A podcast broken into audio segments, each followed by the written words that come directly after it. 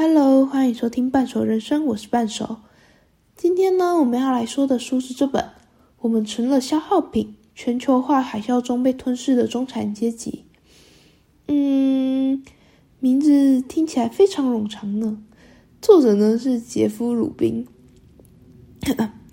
那在说这本书之前，我们要先来说说美国的情况。大家都知道，二零一六年，川普拿下了许多蓝领的票，因此。此当选，在本来不被看好的情况下，竟然纷纷跌破大家的眼镜，这是为什么呢？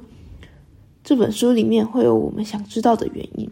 首先，我们必须要知道，美国的贫富差距越来越大，而且速度之快，在全球化的影响之下，蓝领阶层的工蓝领阶层的工作逐渐被外国更便宜的劳工取代，他们无法保障自己的工资。因为全球化使人力没有最便宜，只有更便宜。许多企业纷纷寻找更便宜的人力，这导致了美国员工薪水被被拉低价值，而美国的雇主却能用更便宜的外国人力来取代他们当地人的工作，也使雇主可以赚进更多的钱。这就是为什么美国的贫富差距越来越大，中产阶级呢分别是往超富有或者超贫穷跑等等。心别天真的以为都是平均的往两边跑，事实上，当一个中产阶级往富有的跑，就至少会有一百个中产阶级变到贫穷。毕竟财富只掌握在少数人手里，就像八十 percent 的财产都掌握在二十 percent 的人手里一样。这也使曾支撑美国中产阶级的蓝领失业，就是。转为贫穷啊！川普上任后，第一件事情就是先提升关税，这是因为全球化带来的便宜劳工抢走美国人的饭碗，工厂纷工厂纷纷设厂到海外，所以川普呢想要利用提高关税来保护境内的工厂。提高关税要怎么保护境内的厂商呢？先来说明一下：假设美国种植的玉米产量比台湾高。那也就是说，美国相对成本比较低。若它运来台湾卖，加上关税运费，可能会跟台湾的玉米价玉米价格不相上下。但如果签署免关税，那假设加上运费，比台湾的玉米还要便宜，那消费者就可能较多人选择相对便宜的美国玉米。但是因为消费者的选择，台湾的玉米厂商可能会因营运不佳而倒闭，然后选择去外国经营。而那原本在这边，在这个台湾工作的人呢，就会失业，于是没收入，落入贫穷线。美国呢，则是进行式，所以呢，川普会说他要提高关税，是想要把关税，是想要用关税把产品的价格拉高，使许多美国人不去选择，尽量去选择相对便宜的 Made in USA，这会使雇主。思考说是否该把工厂设置在美国，以减少关税等成本。川普呢，正是使用这一招来对抗中国的。毕竟中国可是世界上现最多劳力的地方，人还很便宜。嗯，虽然现在的地位逐渐有点被东南亚方面取代，但目前还是有一席之地啊，因为他们还在人人口红利。不过老年化很严重，听说就是一下子冲上来的老年会很可怕。好，回到回哦，我又我又转移话题，回到正题。而川普的方法呢，为什么可以成功？这是因为美国跟中国，美国对中国的贸易逆差。什么是贸易逆差呢？简单来讲，就是说我买你的比我卖你的还要多，就叫做贸易逆差。嗯，举个例子。美国买中国的东西比中国买美国的东西还多，这个就叫做美国是贸易逆差，而对中国来讲就是贸易顺差。贸易逆差就是赤字，贸易顺差呢就是黑字，就是有赚钱啊。贸易逆差就是赔钱。豆条，对，台语叫做豆条。OK，那为什么这这招会有效呢？因为啊。实际上是因为对中国而言，他们的出口货品占中国 GDP 比的比例，跟美国相比，美国出口货品只占美国 GDP 的两倍，但是中国出口的货品却占中国 GDP 却比美国出口货品占美国 GDP 还要多两倍。也就是说，对美国大不了损失几百亿，可是对中国却完全失去大出口商，而且中国又是一个出口，对他们来讲是收入一部分很主要的收入。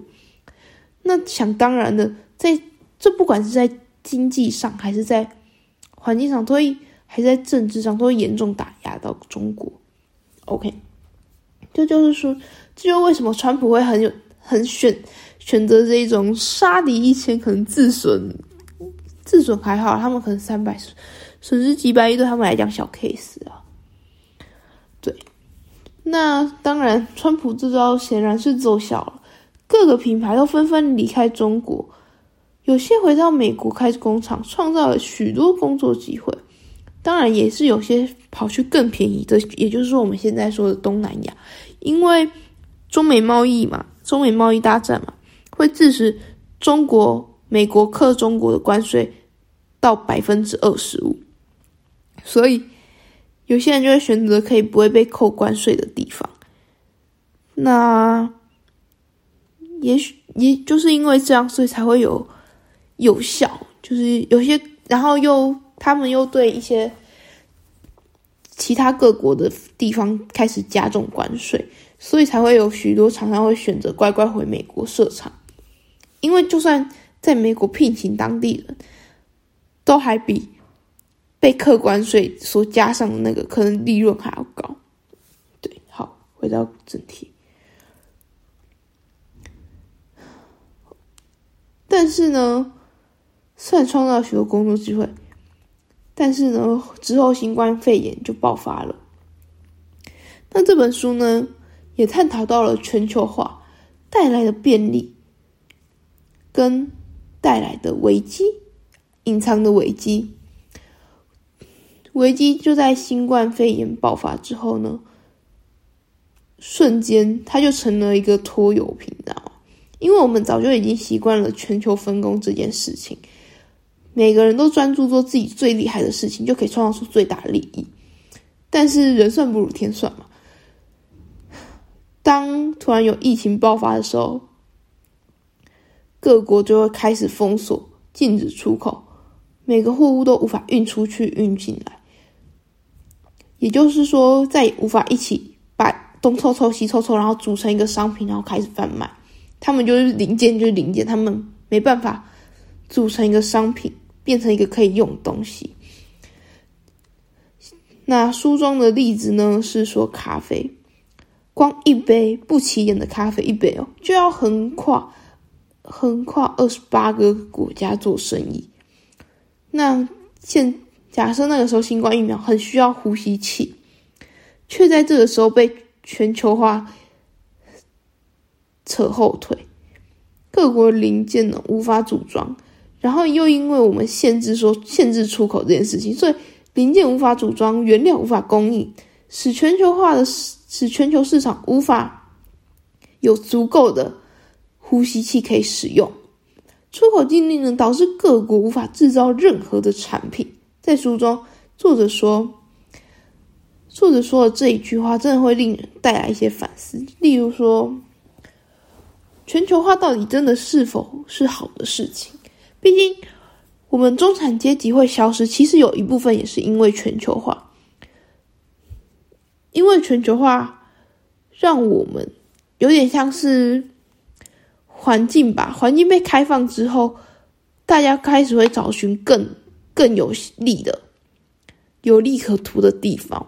那当你是开发国家，你就势必一定会遇到一些许多厂商想要跑去未开未开发或者是可能开发中的国家去投资。这件事到底是不是好事？这件事真的是双面刃，因为。如果你去那边开发，你可以带动它成慢慢的成为已开发国家。可是呢，你如果去开发中的国家，相对他们也是用更便宜的劳力来去取代已开发的人的工作，所以这是一种伤害啊！就是要看政府要怎么保护自己国民，可以赚够，可以工作，然后又可以带动开发中的国家慢慢的那跟进，变得更好。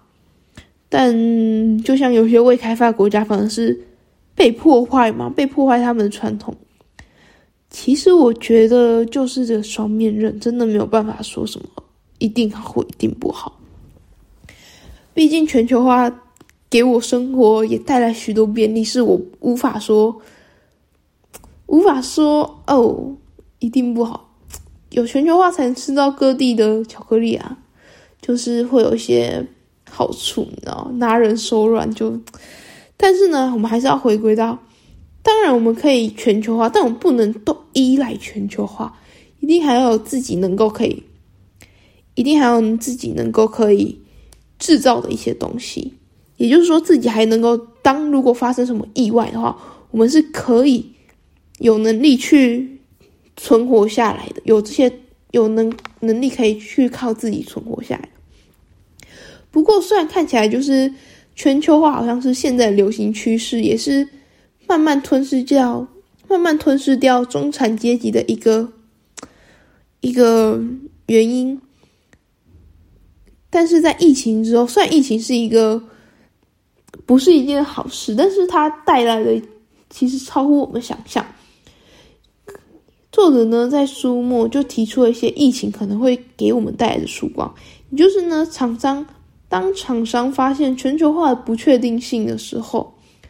会纷纷选择回国，在国内进行生产，这也代表说我们会，我们之间呢能够减少许多全球化牺牲者。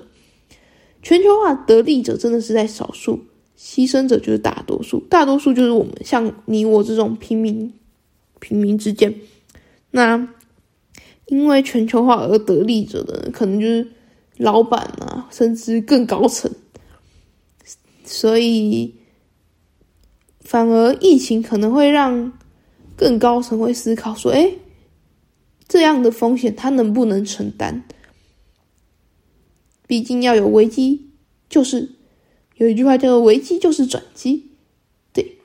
所以还是再看看。但是呢，希望可以因为这件事情，让全球化跟中产阶级可以达到一个平衡，也就是说。”既可以有一些是全球化，但又有一些可以维持在维持维持我们的中产阶级的那个数量，不要一下子就被外面的人抢走。